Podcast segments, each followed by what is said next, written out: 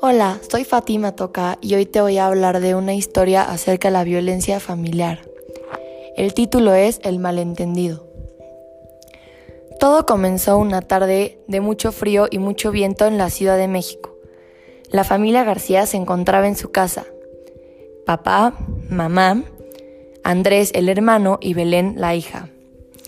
Todos estaban cenando hasta que bajó furiosa Belén de su cuarto, diciendo que ella no encontraba el dinero que había guardado el día anterior.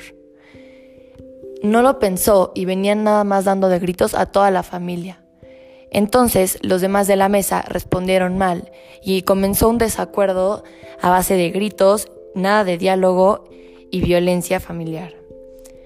Fue así como la mamá decidió detenerlo y les dijo, por favor todos respiren, al papá, al hermano y a Belén.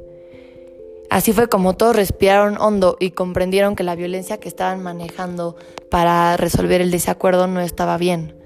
Entonces, fue como la mamá les platicó que hay que analizar las situaciones y dialogarlo antes de echar culpas.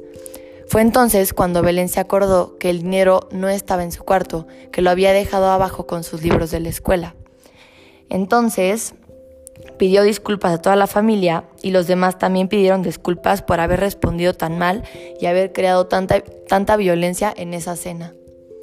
Entonces, desde ese día, todos aprendieron que antes de echar culpas y crear un desacuerdo, tienen que dialogar las cosas, pensar bien sus situaciones y analizar las posibles soluciones.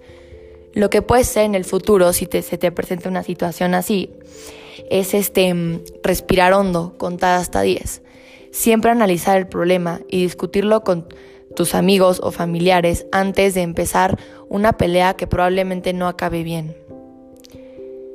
Gracias por escuchar la historia. Fin.